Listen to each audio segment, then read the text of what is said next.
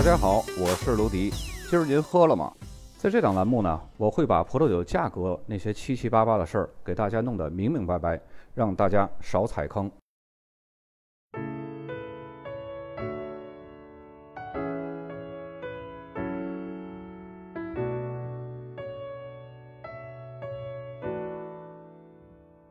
本期节目，咱们继续介绍维多利亚州，维多利亚州的中部啊。那么，就好像它这个名字所指的那样，维多利亚州的中部呢，占据了这个州葡萄酒地图的中间部分。严格意义上来说呢，它是中部和正北部这两个地区。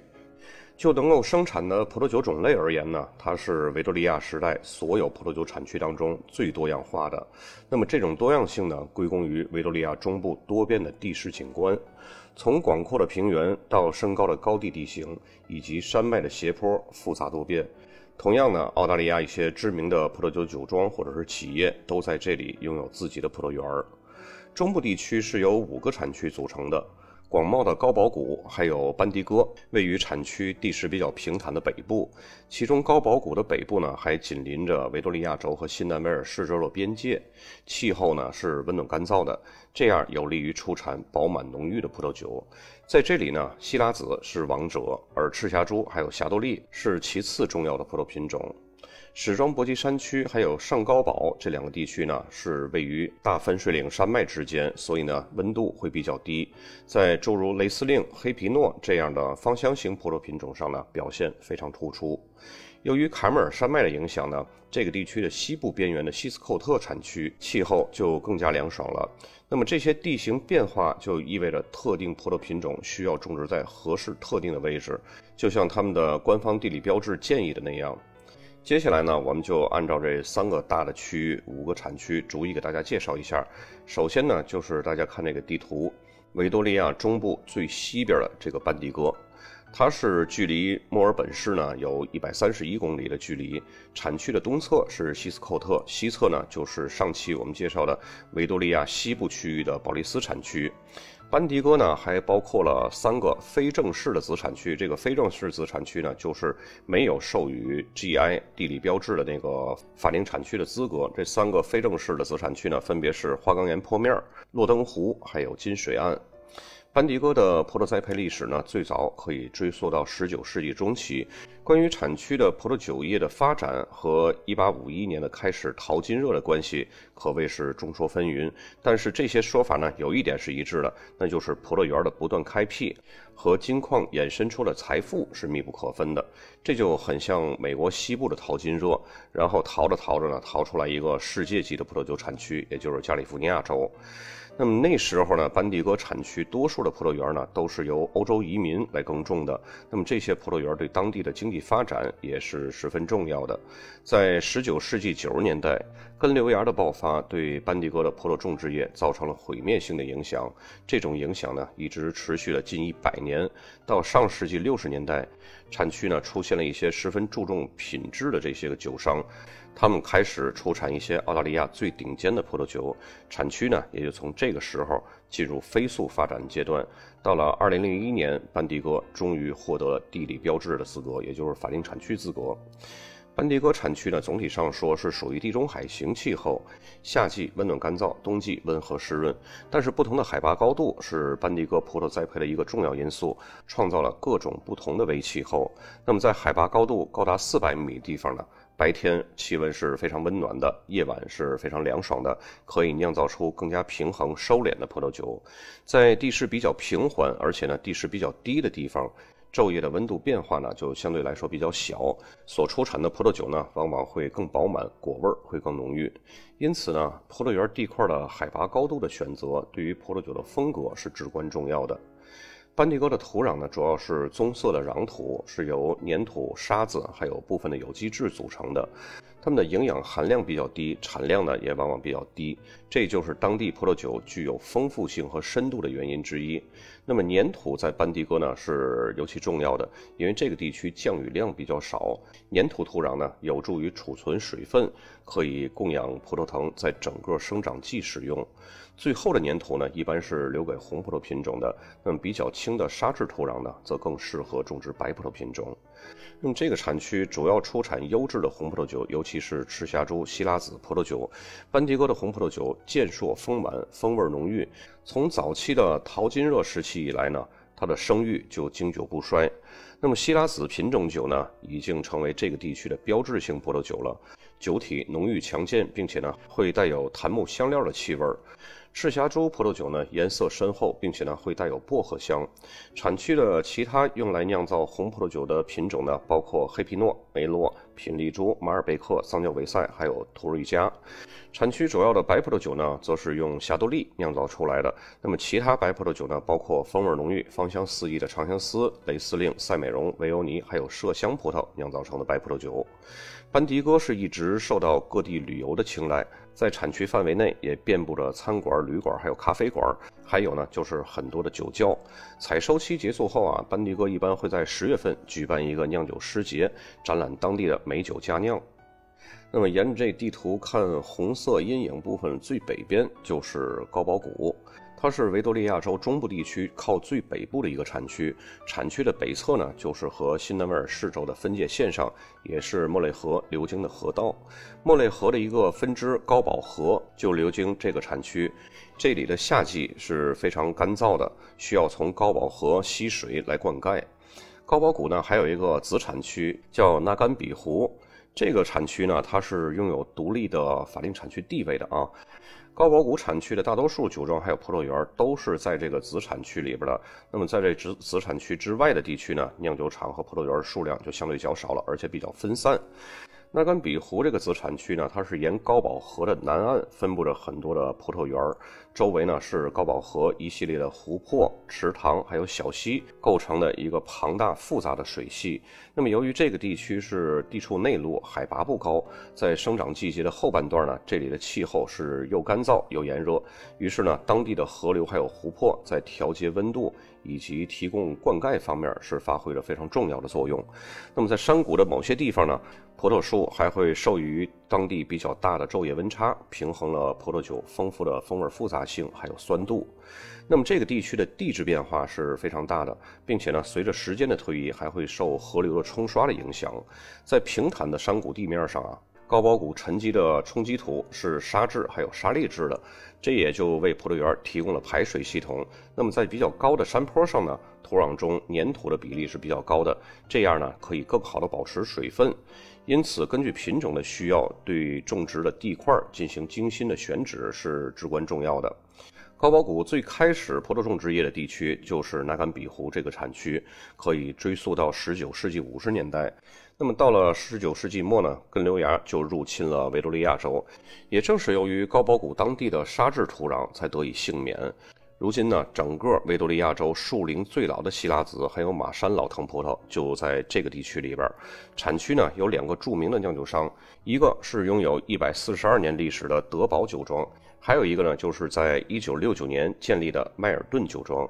这两家酒庄呢，大多都是使用源自法国罗纳河谷的这种葡萄品种，像马山、湖山、维欧尼、戈海纳、希拉子，还有莫赫怀特这些葡萄品种来酿造葡萄酒。那么除了这两家酒庄之外呢，产区其他大多数的葡萄园或者是酿酒厂都是在最近三十年才建立的。那么这些新的酒庄呢，则更多的会使用雷司令、华地路、霞多丽、梅洛、赤霞珠。这些个葡萄品种呢，来酿造一些非常具有个性的葡萄酒，以达到和另外两家老酒庄有差异化产品。当然，他们这些新兴酒庄呢，也会种植一些少量的罗纳河谷的品种，用来和其他品种来调配混合。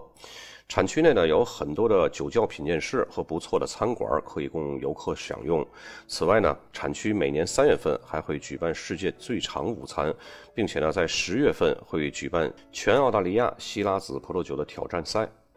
那么接下来要介绍的三个产区呢，都是气候相对前两个比较凉爽的了。咱们沿着这个红色阴影部分往右边来看啊，靠右边这个就是上高堡地区。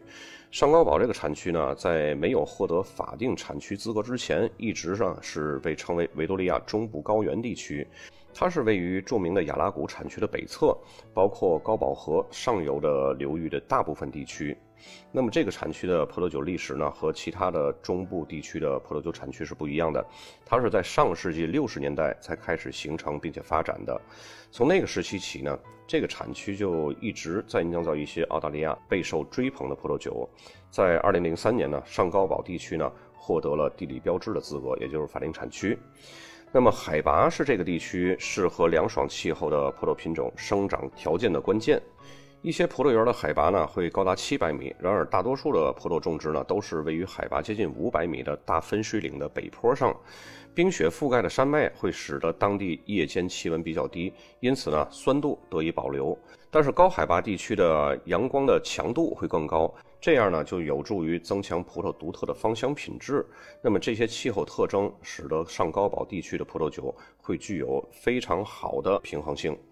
那么低湿度还有干燥的西风就有助于降低上高堡地区的疾病风险。干燥的花岗岩土壤呢，也提供了良好的风土条件，确保葡萄根部不会过于潮湿，从而呢进一步防止疾病。相反呢，这些贫瘠的土壤对葡萄藤造成了足够的压力，使得它们可以将养分集中在生长葡萄果实上，而不是生长树叶上。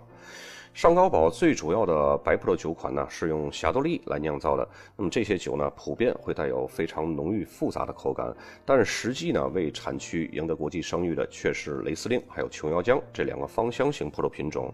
这两个品种所酿出的酒呢，普遍会散发着各自品种所带有的优雅浓郁的芳香。此外呢，这个产区还用灰皮诺、维欧尼、长相思酿造白葡萄酒。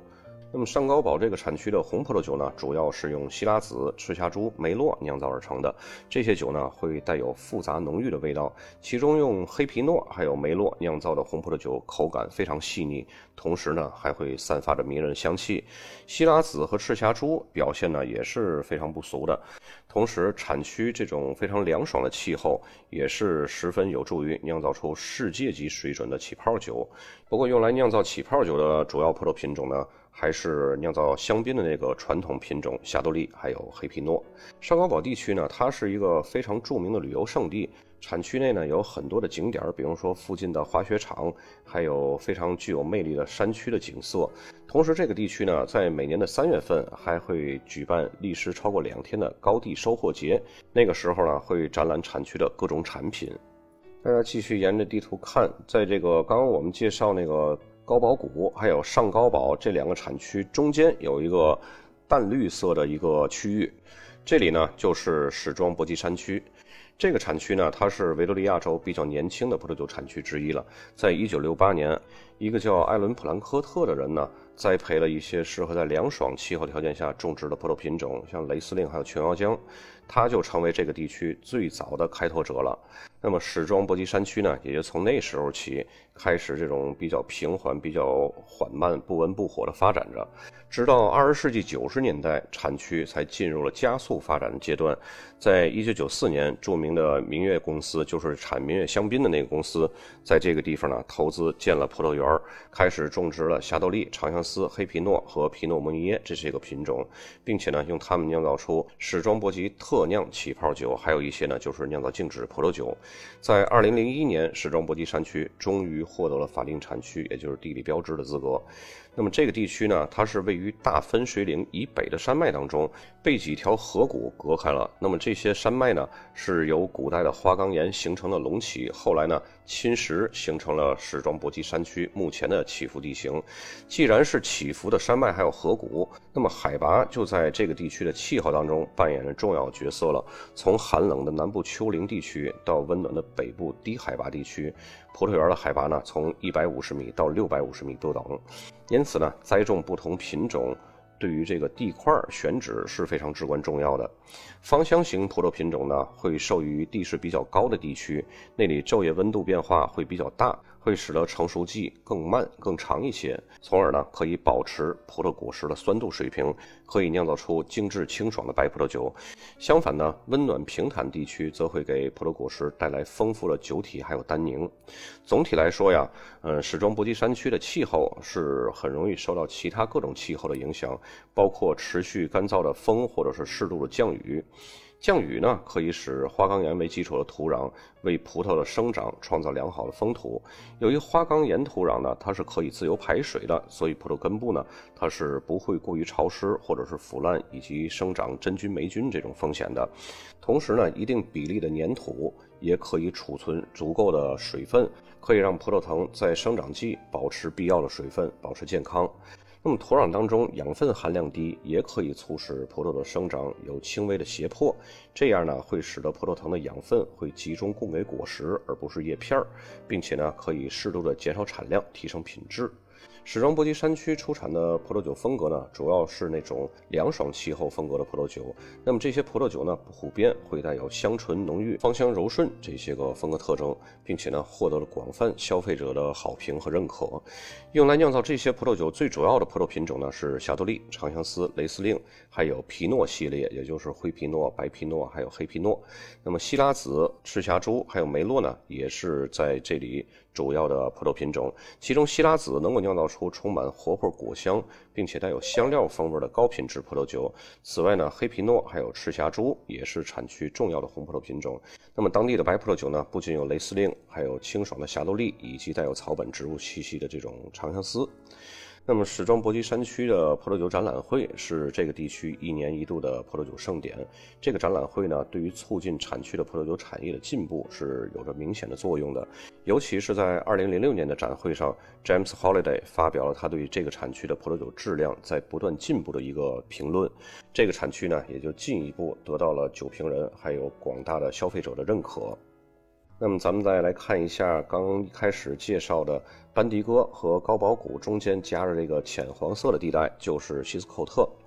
这个产区啊，应该是维多利亚中部地区知名度最高的产区了。在19世纪的时候，这个产区就像维多利亚州其他的产区一样，经历淘金热。那么到了19世纪60年代呢？德国移民亨宁若森就培育了希斯寇特首批的葡萄树，直到一百年以后，才又有人重新意识到这个地区是非常适合葡萄栽培的这一个事实。到了二十世纪六十年代开始呢，希斯寇特的葡萄酒品质已经开始得到了世界酒评人的认可。到了七十年代呢，产区又出现了一个发展高潮，那就是在爵士山酒庄周围呢，建立了另外两家非常著名的酒庄，一个是埃佩洛克山酒庄，还有一个呢就是麻黄山酒庄。目前呢，希斯寇特这个产区在澳大利亚拥有非常多个希拉子葡萄酒的品牌。并且在1997年，美国的著名酒评家罗伯特·帕克给野鸭溪酒庄的肥鸭这款酒打了99分的高分。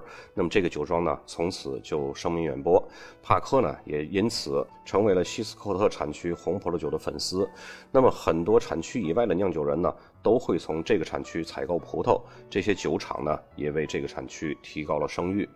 那么这个产区是夹在西部的班迪戈还有东部的高堡谷之间的，葡萄园呢都是位于骆驼山两侧的狭长地带。这里的海拔和来自南方的凉风对于当地的气候起着至关重要的作用。希斯寇特的夏季相对温和，这样呢可以使得葡萄生长季节延长，葡萄的成熟非常稳定而且缓慢，这样也就使得葡萄皮儿上的分类物质得到了最佳的成熟积累。这也是西斯寇特酿造高品质葡萄酒的原因之一。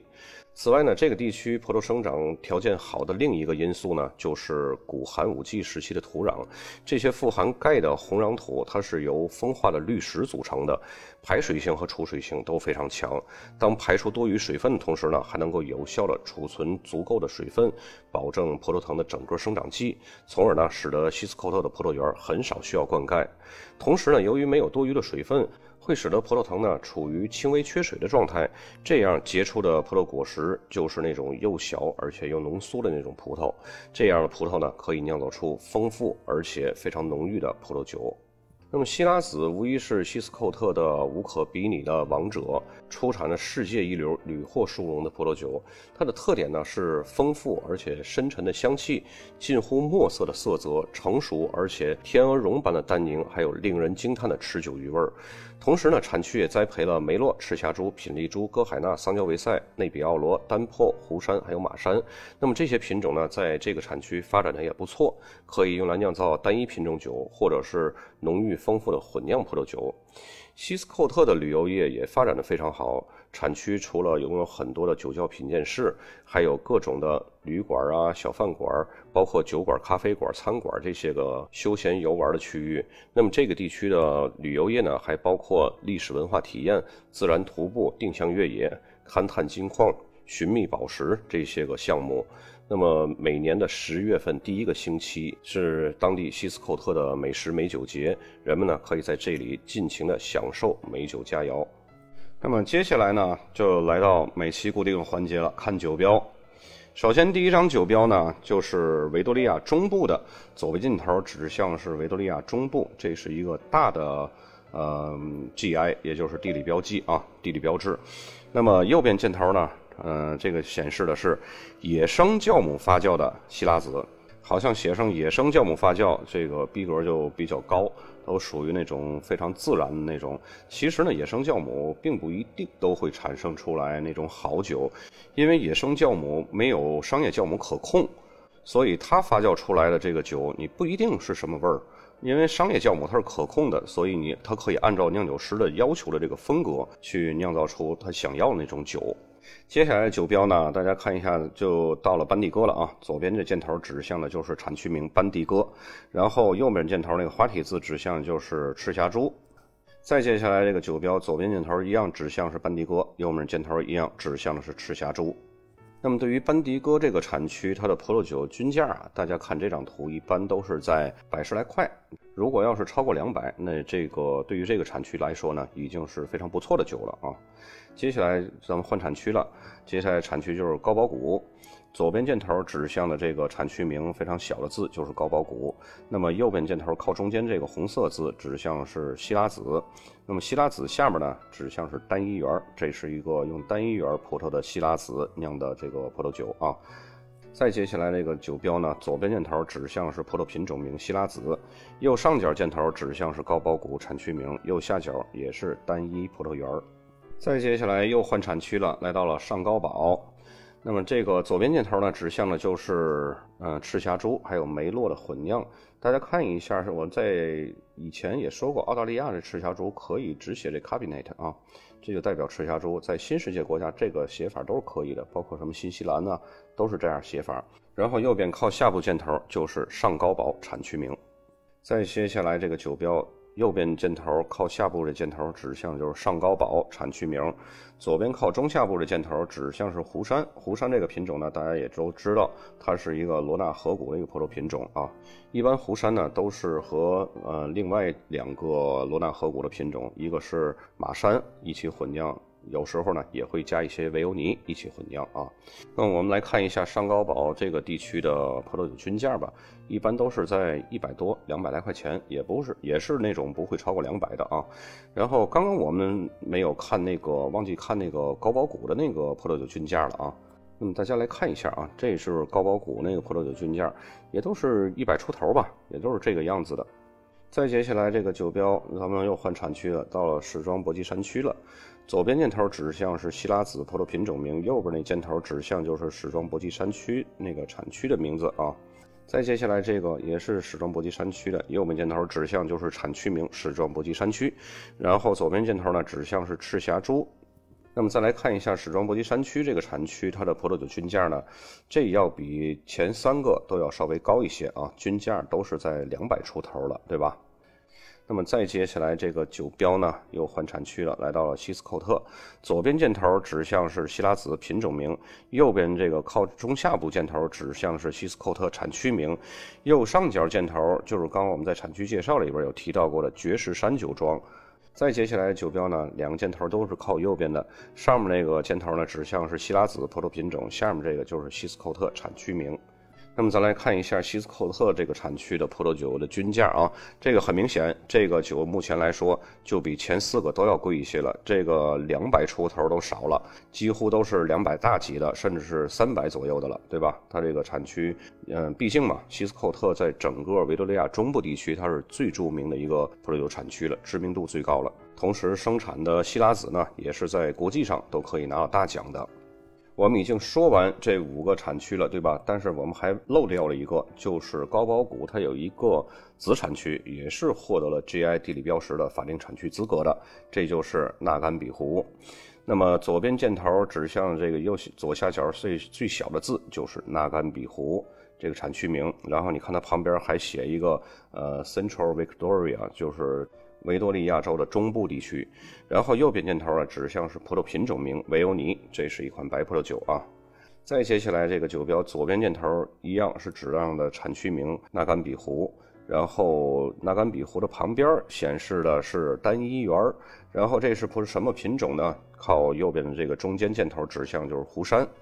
那么纳甘比湖它是在高宝谷里边的一个子产区，而且是高宝谷产区的葡萄种植方面的一个发源地，所以呢它的这个葡萄酒品质会更好一些。所以大家看一下，它这个纳甘比湖的这个葡萄酒均价也要比高保谷也要稍微高一些。虽然说没有希斯寇特那么贵，但是呢，它要比其他的那个刚介绍的其他的四个产区也要稍微高一些，跟那个史庄波吉山区的平均价格是差不多高的。那么本期呢，咱们这个维多利亚中部地区就已经给大家介绍完了，咱们下期再见。